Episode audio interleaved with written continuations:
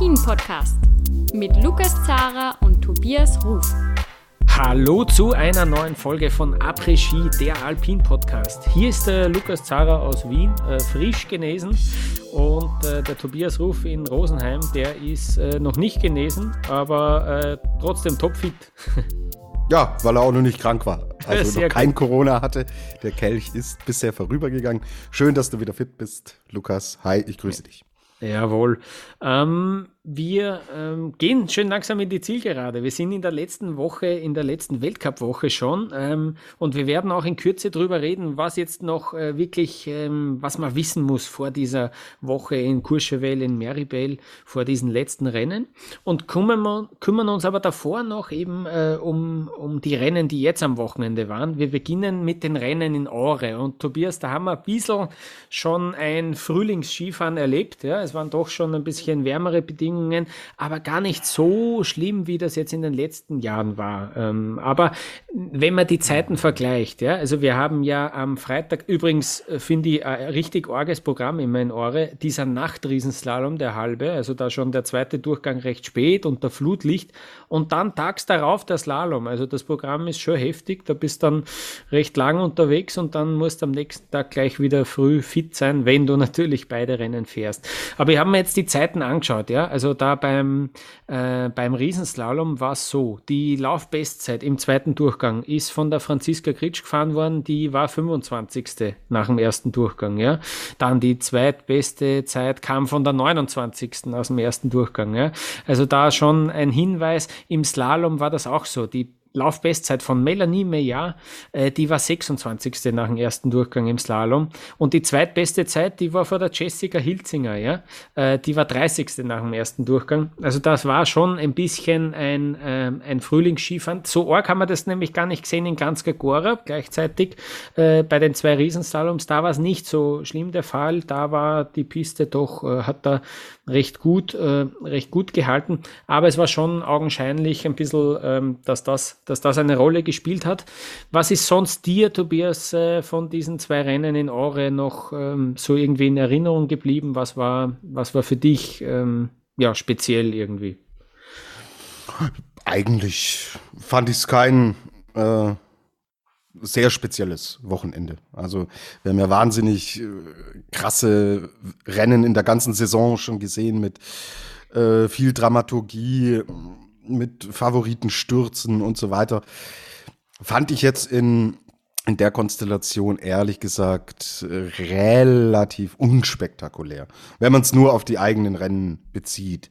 Mhm. Die Rennen erzählen natürlich im Nachklapp Geschichten, wenn wir dann, was wir ja später tun, in Richtung Saisonfinale blicken. Also da kann man mit Sicherheit einige Punkte herausarbeiten. Ansonsten fand ich gute Rennen, hat Spaß gemacht zu schauen. War jetzt aber nichts, äh, wo ich vom Fernseher stand, kopfschüttelnd und hm. äh, komplett mitgerissen war. Mhm da gab es schon andere Kaliber in der Saison. ja, absolut. Petra Vlhova hat diesen Riesensalom gewonnen, überraschend deutlich irgendwie, äh, mit 1,24 Sekunden Vorsprung auf Marta Bassino. Und dritte ist geworden die Michaela Schifrin mit 1,7 Sekunden Rückstand schon. Und am Samstag äh, die Katharina Liensberger hat den Slalom gewonnen, 16 Hundertstel vor Mina Fürst-Holtmann und äh, auf Platz 3 Michelle Giesin mit 23 Hundertstel Rückstand. Also aus österreichischer Sicht natürlich irgendwie dann ähm, dieser, dieser erste Saisonsieg von Katharina Liensberger, ihr insgesamt dritter im Weltcup, äh, war natürlich da ähm, das äh, herausstechende Thema. Ähm, wir haben auch einen kurzen Einspieler von Katharina Liensberger, was sie denn so sagt zu ihrem äh, Slalomsieg. So it really worked out. It wasn't easy. So the the slope um, was a little bit. Um, yeah, you really had to give it all, and um, so uh, sometimes I lost the line, but I just wanted to. To show the, the ski into the as, into the fastest uh, line, and so it worked out. So it's really cool. Yeah, it's amazing that it really turned out, and uh, yeah, this season wasn't easy at the beginning. Just always with some health uh, problems, and then just uh, I lost some races, and then coming back to to Olympia, it, turned out there. So um, yeah, it's great that it works out now in the second half of the season. And yeah, I want to finish strong at the finals, and I'm happy to, to be here. Katharina Liensberger kommt also echt auf Touren so am Ende der Saison.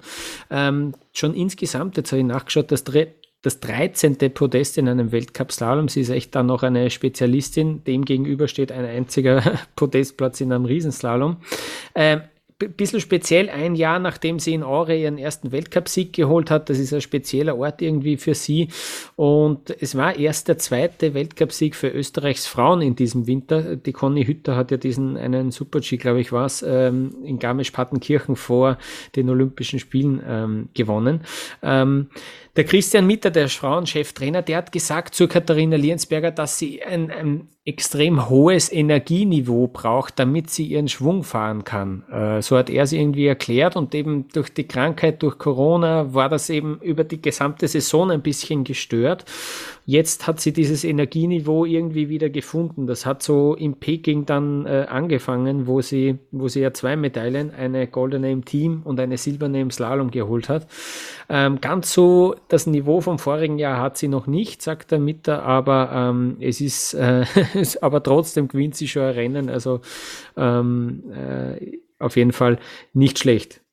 Ist aber schon erstaunlich, oder, dass sie jetzt zum zweiten Mal in Folge erst wirklich hinten raus so mhm. richtig in Form kommt. Ja.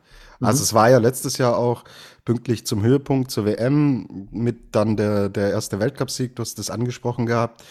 Ähm, da hat sie, glaube ich, sogar noch einen zweiten hinterhergelegt, oder? Zum Saisonende. Mhm. Ja, also es ist, es ist irgendwie auffällig. Ich weiß jetzt nicht, ob es Zufall ist, ob es vielleicht der Hang ist natürlich, der ihr da entgegenkommt. Hat es vielleicht mit Schneeverhältnissen zu tun, dass sie mit diesem Frühlingsschnee, der ja wirklich ein bisschen anders auch ist, mhm. als der im tiefen Winter, vielleicht besser zurechtkommt. Wobei klar, in äh, Peking, wenn ich dir da was von, von Frühling erzähle, lachst du mich natürlich aus, Lukas, mit den abgefrorenen Fingern, ja. Aber ja, vielleicht ist irgendwie eine Mischung aus allem, ja, aber mhm. sind natürlich schon Auffälligkeiten. Und äh, Mai, wenn sie das mal etwas früher anfangen würde, ja. wird natürlich noch wesentlich mehr gehen. Aber klar, mhm. Mai, wir reden immer noch von einer, von einer relativ jungen Athletin und mhm. Ich bin gespannt jetzt dann natürlich auch in den Konstellationen mit, äh, mit Trainerwechsel und alles, was da jetzt in Zukunft noch kommt. Riesenpotenzial müsste sie halt konstant abrufen und dann ist sie definitiv eine, die auch dann wieder um die Slalomkugel mitfahren kann. Mhm. Das äh, hast du jetzt eh schon angesprochen. Der Christian Mitt hat das auch bestätigt, dass Österreich, äh, dem ganzen österreichischen Team die Schneebedingungen recht entgegengekommen sind. Die waren sicher da auch äh, ein bisschen Profiteure dann von einer schlechter werdenden Piste. Ähm, plötzlich ein Platz 5 von der Ricarda Haser im Riesenslalom. Äh, sechste ist Franziska Gritsch geworden, achte noch Katharina Truppe, also drei in den Top 8. Das ist äh, schon speziell. Dann auch noch im Slalom Katharina Truppe auf Platz 6. Also das war insgesamt äh, ganz in Ordnung, das Rennen. Äh, noch kurz zum ÖSV intern. Da haben wir gesagt, dass der Patrick Rimmel, habe ich letzte Woche hier an dieser Stelle gesagt, dass der vielleicht dann diese Stelle von Christian Mitter übernehmen könnte. Da hat sich mittlerweile herausgestellt, der wird den ÖSV verlassen. Der hat sozusagen ein Angebot bekommen vom ÖSV und das wird er nicht annehmen und er wird da ähm, also auch den Verband verlassen. Äh, die, diese Umbauarbeiten gehen also noch weiter. Und Christian Mitter ist darauf angesprochen worden, das habe ich glaube ich letzte Woche eh auch schon ein bisschen erwähnt, dass der vielleicht im Team von der Michaela Schifrin unterkommen könnte. Und darauf angesprochen hat er sehr verhalten und ausweichend reagiert. Er hat sich jetzt irgendwie ich finde halt immer, ja, er hat es jetzt auch nicht ganz klar gesagt, na, das ist überhaupt kein Thema. Also da ist schon, ähm, vielleicht äh, laufen da tatsächlich schon Gespräche, aber das wissen wir zumindest zu diesem Zeitpunkt äh, der Aufnahme noch nicht. Das werden wir dann sehen. Er hat gesagt, er ist jetzt noch bis April, ist er noch Frauencheftrainer von, äh, im ÖSV und dann, und dann, also eins nach dem anderen irgendwie. Aber spannend. Also vielleicht kommt er da tatsächlich äh, unter bei der Michaela Schifrin.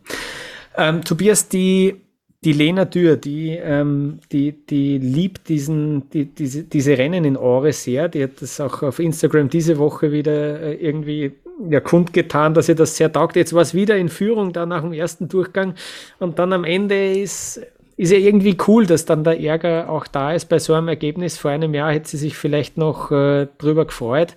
Ähm, über Platz 5 ist es dann geworden. Äh, 34 Hundertstel Rückstand äh, auf den Sieg. Wie ist denn da so dann das Gefühl gewesen aus deutscher Sicht nach diesem, nach diesem Rennen?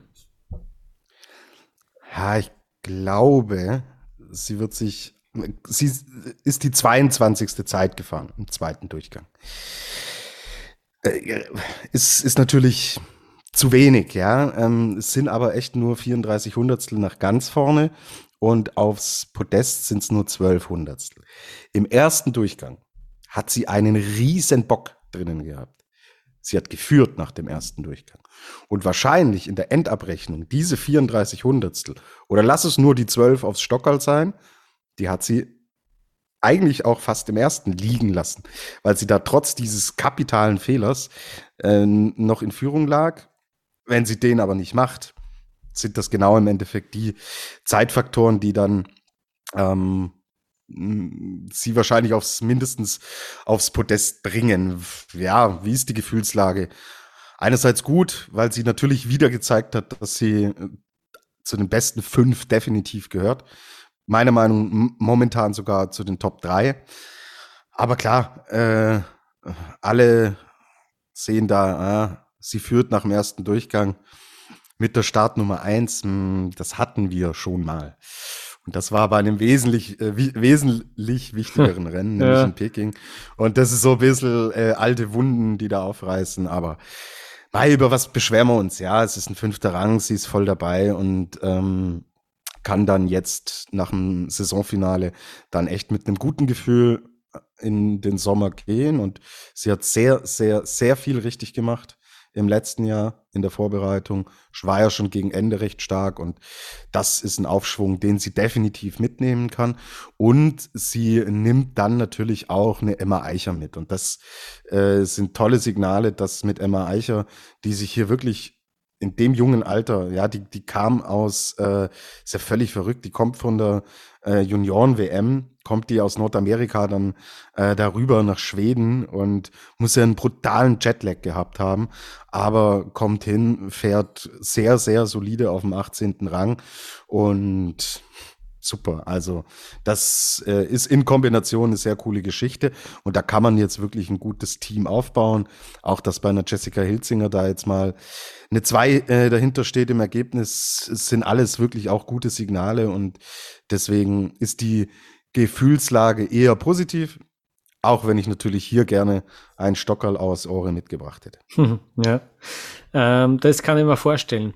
Ähm, und aus, aus Schweizer Sicht äh, war jetzt zweimal die Michelle Giesin äh, die beste die beste Läuferin in beiden Rennen. Äh, die Geschichte natürlich, dass äh, Melanie Meillard ähm, da auf Platz 8 gefahren ist mit Startnummer 34, ist natürlich auch eine spezielle nach deren äh, großen Verletzungssorgen äh, und, und Verletzungsproblemen eigentlich über die letzten vier Jahre. Ähm, ist ein sehr cooles Zeichen. Äh, Lara Gutberami war ja nicht am Start, hat das äh, ausgelassen und konzentriert sich da jetzt noch aufs ähm, Saisonfinale. Und ich fand persönlich natürlich cool die Freude von der Mina Fürst-Holtmann, die war, äh, die war überhaupt auch aus dem Häuschen über ihren zweiten Platz die, die hat sich äh, irrsinnig gefreut. Das waren äh, coole, coole Emotionen, die wir da gesehen haben. Ähm, bei, der bei der Sarah Hector noch, die will ich noch erwähnen, die ja diese Disziplin eigentlich ähm, ja, fast dominiert. Äh, die, ist ja, die ist ja gestürzt, die ist ja da ähm, recht heftig gestürzt dann im Riesenslalom am Freitag.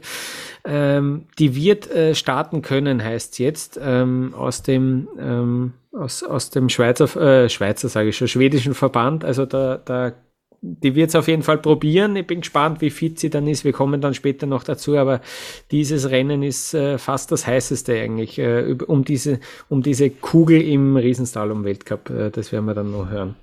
Mhm. Äh, ich wollte zu Michelle Gisin ergänzen, dass es echt bemerkenswert ist, wie viel Power sie noch hat. Mhm. Mit, der, mit der Erkrankung, pfeifersches Drüsenfieber, wo lange unklar war, wie wird die Saison überhaupt laufen, wie kommt sie überhaupt rein, wie ist es mit den Kräften. Wir haben zu Saisonbeginn schon gesehen, dass es hinten raus dann äh, oft schwierig wurde, die Kraft nachgelassen hat. Jetzt ist sie aber diejenige, die die meisten Rennen absolviert hat in dieser Saison. Also durch ihre mhm. Vielseitigkeit natürlich auch, fährt sie ja im Endeffekt fast alles und steht jetzt, glaube ich, bei 25 oder 26 Einsätzen.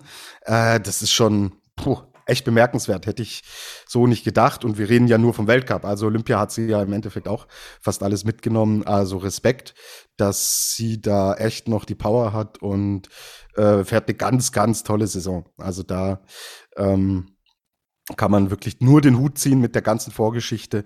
Ähm, ja, die hat Spaß an ihrem Beruf. Sieht ja. man ja auch total. Ja, also äh, sie kommt ja aus dem Grinsen auch gar nicht mehr raus und hat so eine positive Einstellung dem Sport gegenüber. Ähm, Finde ich dann schon auch eine bemerkenswerte Geschichte dieser ganzen Saison im Endeffekt. Ja, sehr gut. Absolut.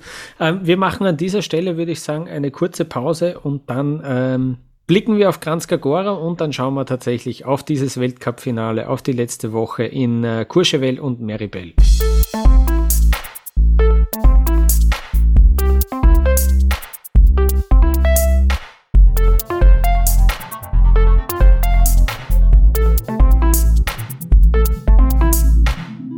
Bevor wir weitermachen, danken wir unserem Podcast-Partner Emma Matratze.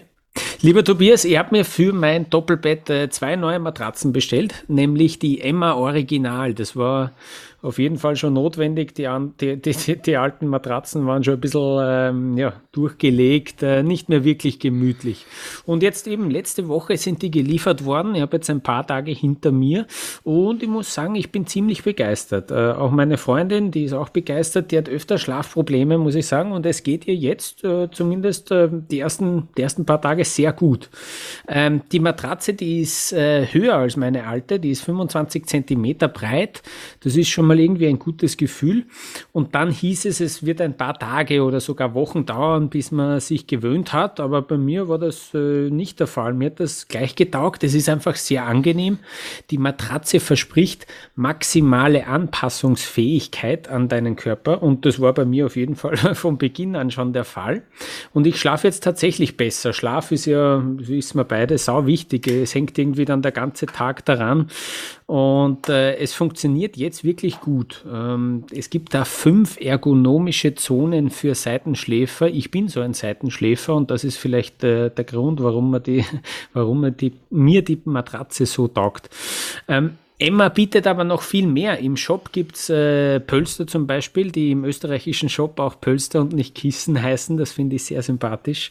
Ich habe einen Emma Deluxe Polster bestellt und der taugt mir sehr, weil er zwei unterschiedlich harte Seiten hat. Äh, und auch die Höhe ist verstellbar. Man kann einfach eine Schicht rausnehmen, wenn das zu hoch ist. Also das finde ich auch ähm, sehr cool. Es gibt im Shop auch noch Lattenroste und sogar ganze Betten im Sortiment. Also wirklich äh, recht viel zur Auswahl. Tobias, jetzt du. Äh, du wie war es bei dir? Du hast ja auch äh, zugeschlagen bei Emma Matratze.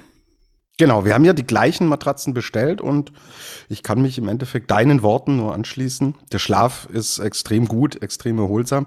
Und Lukas Axel Lünn-Zwindal, ich glaube, der würde nicht bei Emma bestellen. Weißt du warum?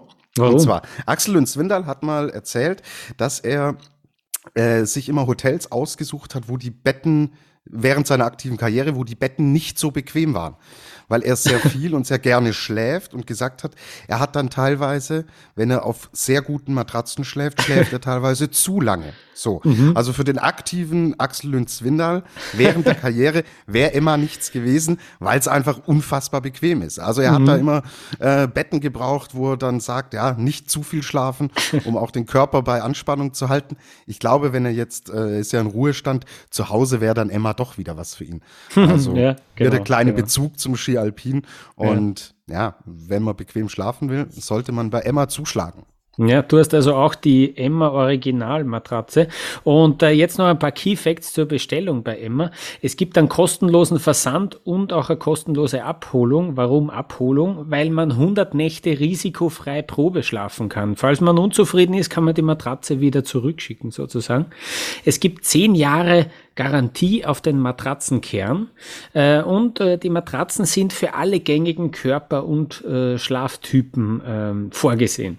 Und wir haben jetzt auch ein Angebot für alle Hörerinnen und Hörer. unter der Homepage von Emma, das ist emma-matratze.de oder at, wenn ihr in Österreich daheim seid, oder .ch, wenn ihr in der Schweiz daheim seid, gibt es bereits attraktive Angebote. Das sieht man ohnehin gleich, wenn man auf die Homepage kommt.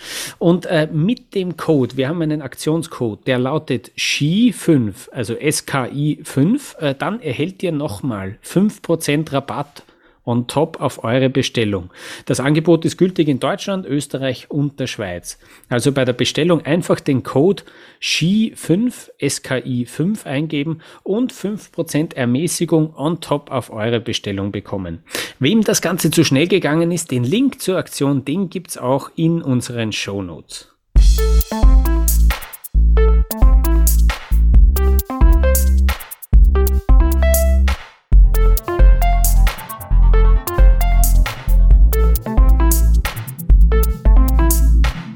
In Kranjska Gora, da haben wir zwei Riesenslaloms gesehen am vergangenen Wochenende. Und Tobias, du bist ja ein sehr genauer Beobachter äh, des Skisprung-Weltcups. Da ist es ja, ähm, sage ich mal, üblicher, dass man genau denselben Wettbewerb äh, einen Tag später nochmal wiederholt und nochmal sieht. Ähm, ich ich werde, äh, wir haben an dieser Stelle in diesem Podcast schon öfter darüber geredet, nur für ein Rennen dorthin fahren ist ein Blödsinn äh, und es macht natürlich Sinn, aber auf der anderen Seite, ich kann mich heute gar nicht mehr so gut erinnern dran, war das jetzt der erste Durchgang am Samstag oder der zweite naja. am Sonntag? Also, wie geht's dir da damit noch? Oder ja, wie ist das auch beim Skispringen? Ja, das wollte ich also eigentlich ich, irgendwie. Ich, ja. ich fremdel da im Skialpin auch damit, weil man es natürlich auch nicht kennt und es nicht gewohnt ist. Denk an, was, Beaver Creek? Vier Rennen in Folge, glaube ich, oder? Mhm. Ja, das vierte ist ja dann, glaube ich, abgesagt ja, ja, worden, aber, verschoben worden. Aber ja, genau, die, das war der Plan. Ja. Gefühlt waren wir zwei Monate in Beaver Creek und auch da äh, fand ich schon ein bisschen komisch. Im Skispringen ist es natürlich A, Macht der Gewohnheit, weil es seit Jahrzehnten so ist, dass man zu einem Standort fährt und äh, zwei Wett, äh, Wettbewerbe von der, von der gleichen Schanze macht.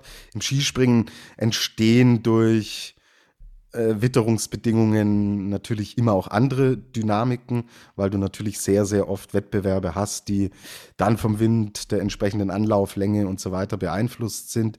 Und das Skispringen ist natürlich ein viel ähm, wie, wie nenne ich es, ein Sport, der viel, viel schnelllebiger ist als ein äh, Ski-Alpin-Rennen. So, weil im Skispringen im Endeffekt der Ablauf, Anfahrt, Absprung, kurz in der, ein paar Sekunden in der Luft, Landung, dann ist das Ding abgeschlossen. Mhm. So. Und im Ski Alpin, wenn man ein Rennen zu Ende bringt, fährt man ja in so einem Riesenslalom ein bisschen mehr als eine Minute. So, also das sind schon im Endeffekt Unterschiede dann, mhm. dann tatsächlich auch, auch da. Ich finde es prinzipiell jetzt an so einem Wochenende geile Verhältnisse, kennt man aus Kranjska Gora zu der Jahreszeit ähm, natürlich auch nicht immer. Also da hatten wir schon oft auch äh, ja, Frühlingsskifahren. Mhm. Ja. Aber dieses Mal wirklich Temperaturen auch unterm Gefrierpunkt, minus sechs, minus sieben Grad waren es, komplett weiße Landschaft, super Schneebedingungen, richtig eisige Pisten. Und das für Mitte März in Slowenien gut. Und dann hat sich tatsächlich auch gelohnt, dahin zu fahren und dann zwei Rennen zu machen, weil bin ich ja im Endeffekt immer noch der festen Überzeugung, für ein Rennen da irgendwo den ganzen Tross von A nach B zu bewegen, mhm. ist ein Schmarrn. Das kann man zu einem Saisonauftakt machen unter den Umständen, was hinter Sölden ja steckt, haben wir hier schon oft thematisiert. Ist es vertretbar, ist es okay? Aber wenn man mal da ist, dann bitte im Endeffekt so auch durchziehen. Mhm. Ja, ja. ja. Ähm, Fakt ist, der Henrik Christoffersen hat beide dieser Rennen gewonnen. Äh, am Samstag vor Lukas Brauten und Marco Odermatt, die sind beide Zweiter geworden, am Sonntag vor Stefan Brennsteiner und da ist der Marco Odermatt Dritter geworden. Und Jössers, na, jetzt hätte ich es äh, ja fast vergessen. Wir haben ja dann damit auch einen Gesamtweltcup-Sieger. Also der Marco Odermatt äh, wird genauso wie der Alexander Omot Kilder in höchstens drei Rennen an den Start gehen äh, in der kommenden Woche. Das haben sie beide irgendwie schon gesagt. Er hat über 300 Punkte Vorsprung und damit kann man ihm an dieser Stelle auch gratulieren zu diesem Gesamtweltcup. Marco Odermatt krönt sich also wirklich da zum äh, wirklich verdienten äh, Gesamtweltcupsieger, wie ich meine, äh, der, wie sich, wie sich der jetzt nochmal ähm, gesteigert hat, vor allem in der Abfahrt. Äh, Super G war ja schon Weltklasse und Riesenslalom sowieso, aber auch in der Abfahrt, dass er dann diese drei Disziplinen ähm, so äh, ja, stark bestreitet, dass er einen Riesenslalom äh, da eben auch wirklich als Bester abschließt. Das war auch schon, das war dann auch klar an diesem Wochenende. Aber äh, eben jetzt auch das, die große Kugel und eben, mir tut's fast ein bisschen leid, weil das irgendwie so ähm, ohne einen absoluten Höhepunkt ist. Er kommt dann am Sonntag ins Ziel, ärgert sie über den Platz 3, über die 27 Hundertstel, die ihm da fehlen. Und ah ja, übrigens, aber jetzt ist halt irgendwie dann doch nochmal offizieller. Ähm, du, hast die, du hast die große Kugel irgendwie, aber noch gar nicht ganz offiziell, weil rechnerisch ist es ja noch möglich, aber du hast sie jetzt. Also es ist irgendwie dann schade, wenn es irgendwie dann so ausgeht, aber der hat das natürlich schon viel früher entschieden, nicht? Äh, das ganze Rennen. Er hat es viel früher entschieden und die anderen haben es für ihn mehr oder weniger auch mitentschieden, weil sie halt im Gegensatz zu ihm öfter ausgelassen haben. Und ja, äh, letztes Jahr haben wir gesagt, boah, was für ein Krimi und Spannung. Und da richtet sich natürlich der Fokus dann. Und jetzt, wie du sagst, ist es im Endeffekt so eine Selbstverständlichkeit. Ja. Also ich glaube nicht, der, dass der Kilde heimlich die Zipfelmütze eingepackt hat. Mhm, ähm, ja. Die berühmte Hermann Mayer Zipfelmütze und im Slalom dann noch antreten. Also ja, man, man kann äh, jetzt im übertragenen Sinne muss man die Zipfelmütze mehrfach ziehen vor ihm, mhm. weil das so eine echt dominante Vorstellung ist. Also wenn man sich die Gesamtzahlen dann auch anschaut und die werden in der Endabrechnung werden, wird da, wird da nicht mehr viel zusammenschmelzen, sondern er hat ja auch noch seine Auftritte und er wird da, wir kennen ihn, der wird da nochmal in jedem Rennen voll auf Sieg fahren, so. Hm. Also wenn er jetzt wirklich in dem Alter mit drei bis 500 Punkten Vorsprung dieses Ding gewinnt, das ist schon echt eine Ansage, gell? Und da muss sich die Konkurrenz sehr viel einfallen lassen für die mhm. Zukunft, weil glaube nicht, dass der schlechter wird, der gute Kollege Odermatt. Und äh, der hat eine Goldmedaille aus Peking mitgebracht, unter schwierigsten Bedingungen. Der holt sich jetzt den Gesamtweltcup, hat die kleine Kugel geholt. Puh, also, hm. Äh, hm. Ich, wenn ich hier in mein Bücherregal, das, das ist direkt gegenüber, da ist diese, dieses Hirscher Buch und der Marcel schaut mich gerade an und ich schaue den Odermatt an und äh, irgendwie kommen da Vibes vom Bücherregal rüber auf meinen Laptop, äh, hier rüber ins Mikrofon. Also, dass wir den Namen, glaube ich, noch das ein oder andere Mal in Sachen Gesamtweltcup auf eins lesen können. Boah, Mhm. Sehe ich, seh ich schon kommen. Mhm. Ja, ja ähm, bin gespannt, ob, äh, ob ein Kilde äh, nächstes Jahr dann wieder den Riesenslalom mitnimmt und es eben wieder schafft, so wie in seiner Saison, wo er die große Kugel geholt hat, dass er diese dritte Disziplin tatsächlich ähm, ja, auch wieder voll etabliert. Mhm. Dritter in der Gesamtwertung ist inzwischen Henry Christoffersen. Mhm, also wenn ja. der in diesem Flow nämlich weitermacht, ja, ähm, er sagt ja jetzt selber auch, äh, jetzt passt endlich das Setup. Mhm. Das passt jetzt seit einigen Wochen, hat schon vor Olympia angefangen. Und wenn man auch denkt, er hat Rennen dabei gehabt, wo er dann auf Siegkurs liegt und ausscheidet und solche Geschichten. Also wenn der sich wieder sammelt und ähm, im Super G muss er natürlich zulegen, wenn er, wenn er da äh, auch wieder mitmischen will wenn es da um eine große Kugel geht. Und er war oft nah dran, darf man ja nie vergessen.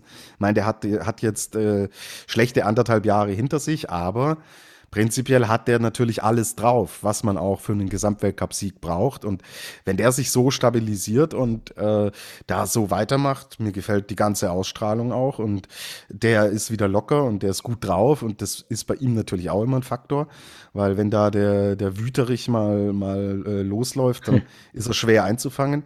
Und wenn er jetzt diese positiven Elemente natürlich mitnimmt, dann äh, ja, ist er vielleicht auch ein Name, den man dann vielleicht wieder mitnehmen muss, wenn es nächstes Jahr um die große Kugel geht. Ähm, ja, dass Odermatt dann natürlich als Favorit reingeht, ist auch eine andere Konstellation. Ja, keine Karriere verläuft linear immer nur bergauf. Auch hier hm. irgendwann wird es mal Punkte geben, wo es nicht so stimmig ist.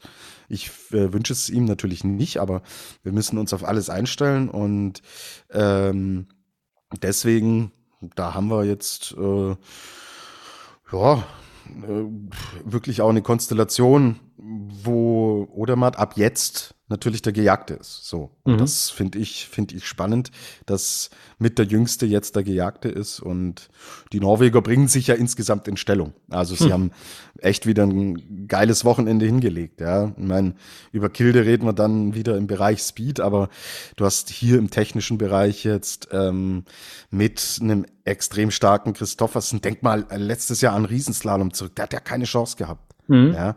Und jetzt gewinnt er hier die Dinger äh, reihenweise genau. weg. Ja. Lukas Broughton, Wahnsinn, super. Mhm. Auch total stabil, ist auch im Slalom richtig gut geworden. Adle Lee McGrath, ja, ähm, der dann in Flachau noch das Ding gewinnt. Also die Norweger genau, sind ja. brutal gut ja. drauf. Ja, und die kommen da mit den jungen Wilden einerseits und mit den bisschen erfahrenen äh, Athleten daher, wie in Christoffersen, wie in Kilde in Speedbereichen. Also wenn ich norwegischer äh, Skifan wäre, ich hätte momentan mit den Herren extrem viel Spaß. Hm. Ähm, spannend. Also jetzt sind drei Punkte, die mir, die mir dazu einfallen. Erstens äh, witzig, dass man noch, wie der Jansrud zurücktreten ist, äh, ich mir gedacht habe, puh, die haben den Kilde und sonst eigentlich äh, beim Speed zumindest so ein bisschen eine Lücke. Ähm, dafür sind sie eben in der Technik unglaublich stark. Die haben vier verschiedene Leute, die einen Slalom gewonnen haben in der Saison. Das Direkt, ist ja Wahnsinn. Vor Solewak habe ich auch noch ja, total genau, vergessen. Genau, also, ja. Mega, mega. Ja. Also das ist, das ist äh, beeindruckend.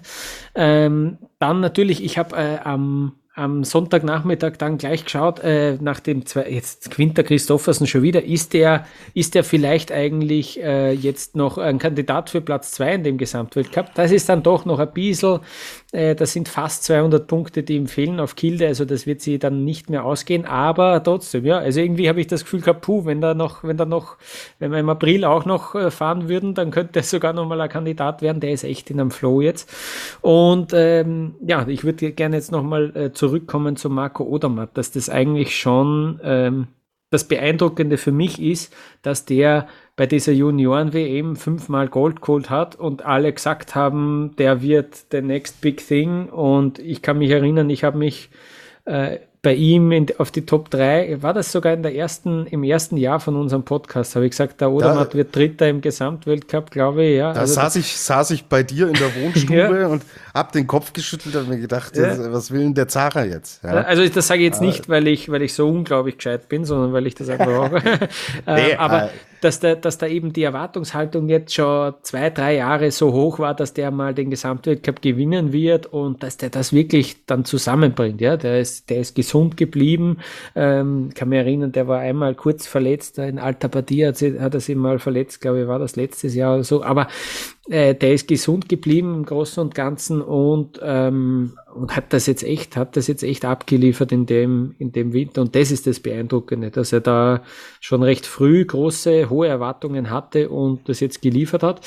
Und ja, jetzt hast du mal ein bisschen Lust gemacht dann und Gusta gemacht schon auf nächstes Jahr, wenn das dann wirklich so ist, dass ähm, ein Kilde ja, sich da noch ein bisschen steigert, dass der Christoffersen tatsächlich auch schon im Oktober bereit ist für Skirennen und nicht erst im Dezember, Jänner ähm, sein Material findet, dann wäre das ja richtig cool. Dann wird das, äh, wäre das richtig spannend und ja, ähm, da, da, darauf hoffe ich auf jeden Fall für, fürs nächste Jahr jetzt schon. Weil er natürlich, ähm, er führt ja den Slalom-Weltcup auch an. Er könnte natürlich jetzt im Idealfall in so einem Slalom Januar könnte er da richtig Druck äh, erzeugen. Mhm. Ja? Mhm. Also mhm. cool, ja. können wir uns, glaube ja. ich, drauf freuen. Ja, ähm, da geht jetzt fast ein bisschen unter. Ich will es nur noch kurz erwähnen. Natürlich Stefan Brennsteiner sein bestes Resultat da auch ähm, gefahren, äh, erfahren äh, mit dem Platz zwei, mit dem bitteren Geschichte von dem Olympia-Riesenslalom, wo er eigentlich auf Medaillenkurs war und dann einen ganz blöden Fehler beim, beim Umlegen von diesem Schwung hatte. Ähm, auf jeden Fall eine coole, coole Leistung für ihn. Und das ist so äh, auf jeden Fall das Highlight gewesen aus österreichischer Sicht, was diese zwei ähm, Riesenslaloms betrifft.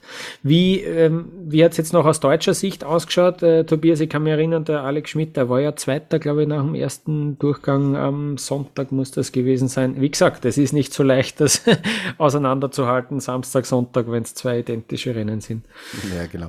Hast es aber äh, richtig erwähnt. Das ist natürlich jetzt wiederum, weil du vorhin gefragt hast, wie man zu so einem Doppelwelt Weltcup steht. Äh, er war am Samstag echt zu zögerlich. Also er hat da schon gemerkt, so, ähm, ja, natürlich auch nach den Ausfällen in Peking und so weiter, äh, dass er da hm, hat so im Endeffekt der letzte Punch gefehlt, den es auch gebraucht hat, um im Endeffekt ganz vorne mitzufahren.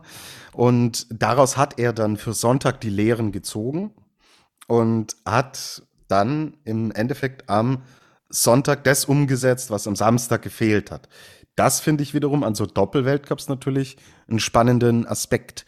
Welcher Fahrer, welche Fahrerin zieht im Endeffekt Lehren aus dem Vortag und äh, geht dann entsprechend mit neuen äh, Herangehensweisen, mit Erkenntnissen in den nächsten Tag. Und ja, gut, du, äh, klar, wenn da natürlich steht Platz zwei nach dem ersten Lauf, Platz fünf insgesamt, mag man denken, so, mh, hm, ja, eher enttäuschend. Ja, es ist das zweitbeste Ergebnis seiner Karriere hm. im Riesenslalom. So. Er hat einen Stockerlplatz, den hat er ja in dieser Saison auch eingefahren. Und der fünfte Rang ist das zweitbeste Ergebnis, das er jemals in der Disziplin eingefahren hat. Und deswegen kann man hier definitiv von einem Erfolg sprechen. Er tut es auch. Und ähm, klar, äh, das mit dem Riesenslalom, da muss halt im Endeffekt mir kommt's vor, das wird, wird äh, äh, drei, vier Wochen gefahren und dann ist immer zwei Monate Pause und dann fahren sie wieder vier Rennen. So. und äh, da würde ich mir wünschen, dass man da einen besseren Rhythmus auch reinbekommt und dass er, man da regelmäßiger im Endeffekt auch fahren kann. Und er gehört da mit zu den zehn Besten der Welt. Und deswegen war das ein, ein wirklich gutes Wochenende ähm, für ihn. Und ja, bin da am Ende des Tages tatsächlich auch zufrieden. Und wir haben aus deutscher Sicht jetzt auch nicht nur ihn gesehen, der in die Punkte mhm. gefahren ist, sondern wir haben dann am Samstag Fabian Graz auf Platz 28, der da noch drei Weltcup-Pünktchen einsammelt. Anton Grammel der von mir den Felix der Woche äh, kriegt, mhm. weil es ein echt cooler Auftritt war an diesem Wochenende, der zwei Tore äh, vor dem Ziel am Ende des Tages zwar ausscheidet, aber gefühlt sich da in die Punkteränge eingetragen hat. Und am Sonntag hat er mit Platz 26 dann doch seine Weltcup-Punkte auch eingeholt. Er ist 98er Jahrgang, also noch relativ junger Fahrer. Fabian Graz 97er Jahrgang, damit kannst schon auch noch arbeiten. Ähm, Anton Grammel fährt äh, nicht im, im deutschen Kader. Er ist mhm. in diesem Global äh, Racing Team oder wie, äh, so heißt es, mhm. glaube ich, oder? Mhm. mhm. Ja, genau. Da, da fährt er und im Endeffekt hat er sich da jetzt schon in so eine Position gebracht, wo man jetzt dann drauf hinarbeiten kann, ihn auch im Weltcup im Endeffekt zu etablieren, weil wenn Stefan Luiz gesund und gut zurückkommt, könntest du da im Endeffekt schon eine Mannschaft auch aufbauen und da könnten sich natürlich dann Grammel oder Graz, solche Athleten, dann auch an zwei Läufern orientieren. Der eine in der Weltspitze drin mit Alex Schmid, der andere Stefan Luiz. Müssen wir mal schauen, wie er zurückkommt. Wenn er in Normalform zurückkommt, gehört er zur erweiterten Weltspitze.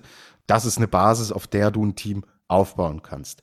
Allerdings, Vorsicht, wir hatten die Konstellation im Slalom auch schon. Und auch da war es schon so, dass vor allen Dingen zum Saisonende dann auch einige aus der zweiten Reihe ja ähnliche ordentliche Ergebnisse erzielt haben. Und was ist davon übrig geblieben? Linus Strasser and that's it. So, deswegen ja, man darf die Dinge jetzt nicht zu hoch jubeln. Man mhm. muss auch wirklich immer jetzt den Zeitpunkt beachten. Und für echt viele ist die Saison einfach lang. Viele lassen jetzt austrudeln und ausklingen. Die sind natürlich auch platt mit dieser äh, immensen Belastung Olympische Spiele bei den Bedingungen. Man sieht es in sehr vielen Wintersportarten, dass jetzt gerade auch Ergebnisse zustande kommen, die man im restlichen Saisonverlauf weniger so gesehen hat, ja. Und deswegen nicht ganz oben an der Spitze, da finden wir schon meist die gleichen Kandidaten, Kandidatinnen, aber äh, solche Ergebnisse muss man immer mit einem kleinen skeptischen Auge ähm, sehen, ohne natürlich zu vergessen, dass es gute Leistungen sind und dass man darauf aufbauen kann und aufbauen muss. Ja. Sehr gut. Ähm, ich äh, schieße noch meinen Felix der Woche hinterher. Äh, das ist nämlich ein anderer Mann. Äh, es ist der Thomas Sikora. Das ist der Technikexperte beim ORF. Der ist immer bei den Slaloms und Riesenslaloms auch häufig im Einsatz. Und ich will ihm den Felix der Woche geben, weil er tatsächlich äh, innerhalb von Zehntelsekunden einen Kreuzbandriss diagnostiziert hat. Also es ist leider kein äh, lustiger äh, Anlass, aber der Matthias Röngren, der ist ja in dem zweiten Durchgang am Sonntag äh, abgeschwungen plötzlich und äh, man hat nicht wirklich erkannt, äh, was da los ist und der Sikora sagt sofort, der hat sich das Kreuzband gerissen. Und der lehnt sich da sozusagen aus dem Fenster mit einer Ferndiagnose, aber der hat das sofort erkannt. Also und der Thomas Sikora ist echt ein ähm, ist echt der beste Experte, was das betrifft. Der erklärt einem tatsächlich immer wieder ein paar Details. Äh, er hat mir erklärt de, an dem Wochenende, dass äh, der Henrik Christoffersen es so gut schafft, immer auf der Kante zu fahren. Wenn der mit einem Schwung fertig ist, legt er sofort um und fährt auf der, auf der anderen Seite von der Kante. Äh, ich, ich, ich krieg von ihm immer Input auf was Neues, worauf ich wirklich schauen kann. Also er erklärt das auch so, dass man das dann auch erkennen kann, was er sagt. Und das ist eine große Qualität. Und ja, in dieser Szene war ich einfach beeindruckt, dass der noch nicht einmal eine Sekunde danach gesagt hat, um Gottes Willen, der hat sich Kreuz, das Kreuzband gerissen und, und, und sagt das sofort direkt raus. Der hat sogar auch den Kommentator, der Thomas König, hat auch, hat auch überrascht. Was? So auf die Art, das kannst du jetzt nicht sagen. nein, nein, der hat sich das Kreuzband gerissen, das ist ein Wahnsinn. Und dann schau, in der Wiederholung, genau da ist passiert. Und jetzt habe ich nachgeschaut, natürlich heute, also es ist so, das vordere Kreuzband ist gerissen beim Matthias Röngren, der wird da mindestens ein halbes Jahr, schweres Jahr, ein schweres halbes Jahr vor sich haben. Ähm, aber der Felix der Woche für mich geht an Thomas Sikora, der das, äh, der wirklich ein sehr guter TV-Experte ist, wie ich finde. Ähm, Jetzt machen wir nochmal eine kurze Pause und dann schauen wir auf dieses äh, Saisonfinale in Courchevel und in Meribel.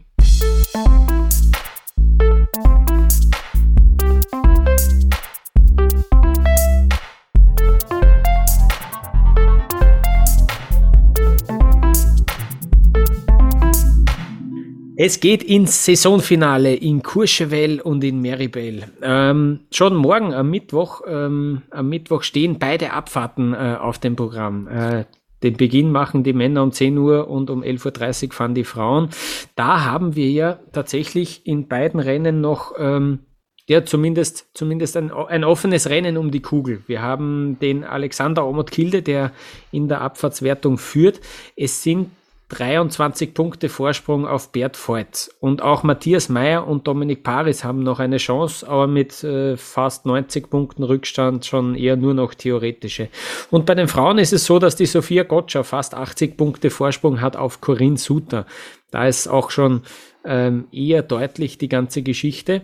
Ähm, ich würde einfach gleich weitermachen, Tobias, und dann, äh, und dann äh, springst du einfach dazwischen, äh, wenn, du was, äh, wenn du was dazu sagen willst. Am Donnerstag äh, sehen wir dann beide Super Gs, wo das Rennen um die Kugel schon entschieden ist. Äh, Kilde hat das bei den Männern geholt, Brignone äh, bei den Frauen. Am Freitag haben wir den äh, Team-Event. Äh, ich komme vielleicht gleich dazu, warum der vielleicht doch noch ein bisschen interessant äh, werden könnte.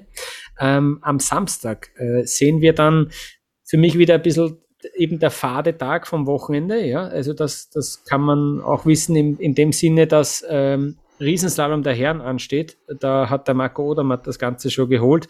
Und Slalom der Frauen, da ist die Petra Vlhova überhaupt schon seit äh, vier Jahren, steht sie gefühlt fest als Slalom-Kugelgewinnerin. Und dann am Sonntag, das ist natürlich dann schon wieder cool, weil am Sonntag haben wir äh, den Riesenslalom bei den Frauen, wo die Sarah Hector gerade einmal fünf Punkte führt vor der Tessa Worley ähm, und auch die Michaela Schifrin und die Petra Vluha, die haben auch noch Chancen äh, bei dem Ganzen in dieser Disziplinenwertung. Ähm, aber es wird wahrscheinlich auf Hector gegen Worley herauslaufen, die haben eben fünf Punkte Abstand und eben ist, es ist die Frage, wie fit ist jetzt die Sarah Hector wirklich? Sie hat eben noch bis Sonntag Zeit, da sich tatsächlich ganz zu erholen, äh, noch ein paar Trainingsfahrten zu absolvieren und dann das könnte, das ist eigentlich das coolste, die coolste Entscheidung und so eine unscheinbare Disziplin finde ich, ein Frauen-Riesensalom, aber das ist eigentlich äh, die, die spannendste äh, Disziplin, wie ich finde. Und dann haben wir aber auch am Sonntag noch den Slalom der Männer natürlich. Äh, da ist der Henrik Christoffersen mittlerweile fast 50 Punkte vor dem Lukas Brauten.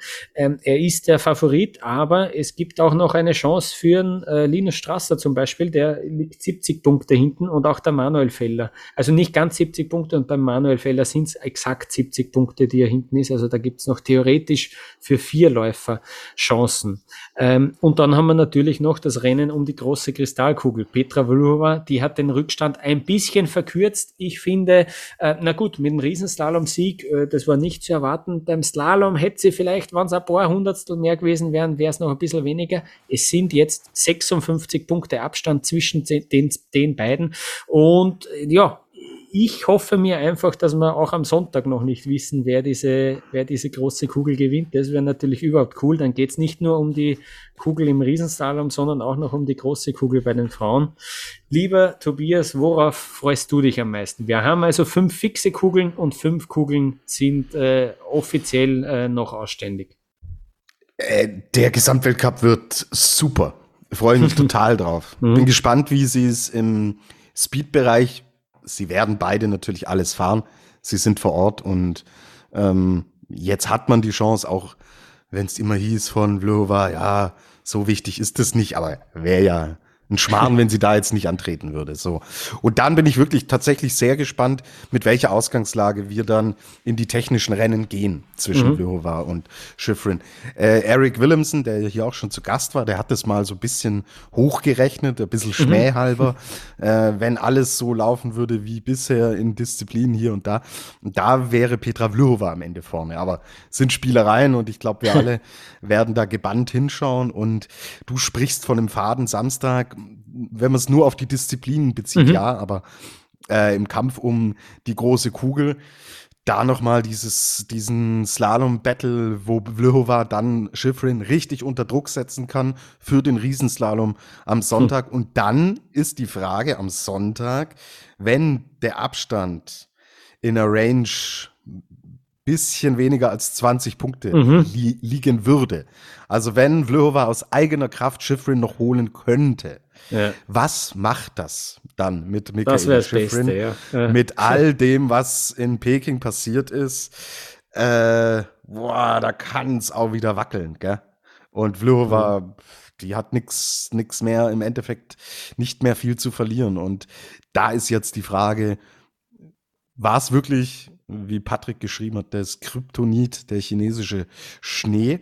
Hm. Oder äh, ist im Kopf tatsächlich irgendwas nicht mehr so locker, wie es äh, früher unter den Selbstverständnisbedingungen, die sie sich selbst geschaffen hat, auch war. Also ganz klare Antwort, der Kampf um die große Kugel, geil. Könnte besser ja. nicht sein. Slalom freue ich mich auch mega drauf, weil wir haben diese irre, kranke Saison gesehen. äh, wie viele Ausfälle es da gab. Also da ist so viel und so äh, alles noch mhm. möglich drin. Ähm, coole Konstellationen. Ja, ich hoffe sehr, habe es ja hier auch schon mal gesagt, dass sich Sophia Gotcha da belohnt und das mhm. Ding auch verdient heimfährt und jetzt nicht irgendwelche äh, Harakiri-Aktionen da macht, äh, die ich ihr ja auch zutraue. Also ähm, auch das eine, eine spannende Geschichte. Und du, ist doch schön, dass noch ein paar Dinge offen sind und ja, äh, das einzig wirklich Fade, was heißt Fahrt? bei die Super Gs bei den Herren und Riesenslalom bei den Herren. Das wird mhm. jetzt nicht mehr der Straßenfeger schlechthin. bei den Damen ist es jedes Rennen. Da mhm. zählt mhm. äh, jeder Punkt und äh, oh, go for it. Ich hab Bock drauf. Ja, ja sehr gut, sehr gut. Ähm, nur ein kleiner, ein kleiner Nebenschauplatz sozusagen, den ich jetzt auch noch aufmache, ja, der Nationencup nämlich. Da ist Österreich 571 Punkte vor der Schweiz. Äh, das ist eigentlich sehr, sehr, sehr komfortabel. Äh, am Freitag, dieser Team-Event, ja, da kann die Schweiz im Idealfall 400 Punkte für den Sieg holen aber Österreich wird ja da auch ein paar Punkte holen. So im, im besten Fall sind es 200 Punkte, die man da holt und dann wären es noch immer fast 400 Punkte, die Österreich da vorn wäre. Da müssten dann schon im Slalom der Männer alle neun Schweizer endlich einmal ins Ziel kommen und dann vielleicht auch in die Top 10 kommen. Äh, das kann natürlich sein, weil die alle schnell sind, aber das ist natürlich ähm, eher unrealistisch, aber äh, in der, in der Männer-Einzelwertung, ja, also in der Nationencup der Männer, in, im Nationencup der Männer so, äh, ist Österreich gerade einmal 19 Punkte vor der Schweiz. Äh, das ist schon noch, das ist schon noch spannend. Ähm, es ist am Ende auch relativ wurscht. Es bekommt, es kommt, bekommt fast keiner mit, aber es ist noch äh, da tatsächlich sehr, sehr eng. Da zählen dann, es zählt dann eigentlich jedes Mannschaftsergebnis. Also ähm, das wird wirklich noch, wirklich noch auch sehr eng. Und ich frage mich jetzt schon, also Österreich schaut gut aus, dass der Nationencup wieder nach Österreich geht. Also das ist also diesen, diesen Nationencup hat man zurückgeholt, zurückgewonnen, aber Österreich bleibt ohne Kristallkugel, ohne Einzelkugel. Ja? Mhm. Und dann finde ich, dass das äh, schwerer wiegt, äh, dass man da keine Disziplin gewonnen hat, als dass man den Nationencup zurückholt. Oder sehe ich das falsch, Tobias? Nee. ja. Nationencups äh, in fast allen Wintersportarten sind Dinge, die intern extrem wichtig mhm. sind. Nach außen aber haben die Kugeln und die Medaillen und sowas eine, eine ja. größere Strahlkraft. Deswegen bin ich da im Endeffekt voll und ganz bei dir. Und ja, bin auch gespannt, ob im Nationencup Petra Vlhova noch an Schweden vorbeizieht. ja. Die Slowakei ist Elfte mit 1217 und 1189 Punkte hat Vlhova. Also, äh, Petra Vlhova liegt vor Kroatien, ja, zum Beispiel, mhm, deutlich. Mhm. Ja, vor Tschechien, vor Großbritannien. Ja. Also, wenn alles aufgeht, kann Petra Vlhova noch äh, vor Schweden im Gesamt äh, im Nationencup liegen. Siehst jetzt, wo du das so sagst, äh, ich muss ja ähm, die, die Eigner Familie, die war bei den Paralympics ja so stark, ja. Die haben so viele Medaillen geholt, dass die auf Platz 9 liegen im Medaillenspiegel. Ja? Die, die Familie Eigner alleine als Land wäre auf Platz 9 gelandet, also unglaublich. Äh, ein Kollege vom Standard war ja sogar dort und hat davon berichtet. Ähm, ja, schon beeindruckend, beeindruckende Familie und ja, beeindruckende Leistungen, die die dort abgeliefert haben. Äh, Tobias, ja, wir schauen uns das an. Es geht schon los am Mittwoch. Äh, Mittwoch bis Sonntag haben wir jetzt Rennen. Hoffentlich passt das Wetter hoffentlich, äh, ja, hoffentlich haben wir dann den Showdown am Sonntag äh, zwischen Vluhova und Schifrin. Ich würde es mir echt wünschen. Stell dir vor, die sind wirklich nur 15 Punkte getrennt und eine ist erste, eine zweite beim vor dem letzten Durchgang. Wow, das wäre das wäre ein Traum. Also ich, ich habe echt Bock voll. drauf. Äh, hoffentlich, hoffentlich haben wir am Sonntag auch noch, auch noch diese Spannung. Äh, wir werden, wer macht's, wir, wer macht's, wir werden uns anschauen. Naja. Petra oder Schifrin? Ich glaube schon die Schiffring, gell? Aber ja, auf einmal gewinnt der Vluhova mit über einer Sekunde einen Riesenslalom. Das hätten, ja, ja. und den Slalom kann sie ja auch gewinnen, ja. Naja, ja, aber ich glaube halt, dass sie im Speed äh, Schiffrin stärker ist. Ja. Ich glaube, im Super G legt ja. sie äh, einen Vorsprung zwischen sich und äh, ja. sie wird nach Abfahrt und Super G, glaube ich, in einem Vorsprungssegment vielleicht sogar um 100 Punkte sein. Mhm, mh, ja. Das ist das Szenario, ja. das ich sehe. Und dann muss sie einen von beiden Riesenslalom und oder Slalom runterbringen. Und das mhm. lässt sie sich dann nicht nehmen. Das ist ja. so die Konstellation, die ich sehe. Und du weißt, ich bin äh, auch Petra Vlhova Fanboy. Ja. Hm. Aber nach all dem, was jetzt passiert ist, darf sich Michaela die große Kugel mhm. auch holen. Sie ist eine tolle Sportlerin, eine tolle Athletin und hat so viel Pech gehabt im Februar. Jetzt darf sie auch ein bisschen, bisschen Glück haben und dann gehen doch alle harmonisch und zufrieden aus der Saison raus. Vlhova mit ihrer Goldmedaille, Schifrin packt die große Kugel ein und dann geht's nächstes Jahr mit dem äh, Zweikampf, mit dem Showdown der beiden dann weiter. Sehr gut. Äh, das das wäre wünschenswert. Wir schauen uns das an und wir melden uns auf jeden Fall nächste Woche wieder äh, nach diesem Saisonfinale. An dieser Stelle vielen Dank fürs Zuhören. Äh, schreibt uns auf Twitter, Facebook und Instagram, wenn ihr Feedback habt, wenn ihr Anregungen habt. immer wieder schreiben uns da Leute, was uns wirklich sehr freut. Ähm, ja, freut uns immer, wenn ihr mit uns in Kontakt tretet. Bis dahin, wir hören uns in der nächsten Woche. Servus.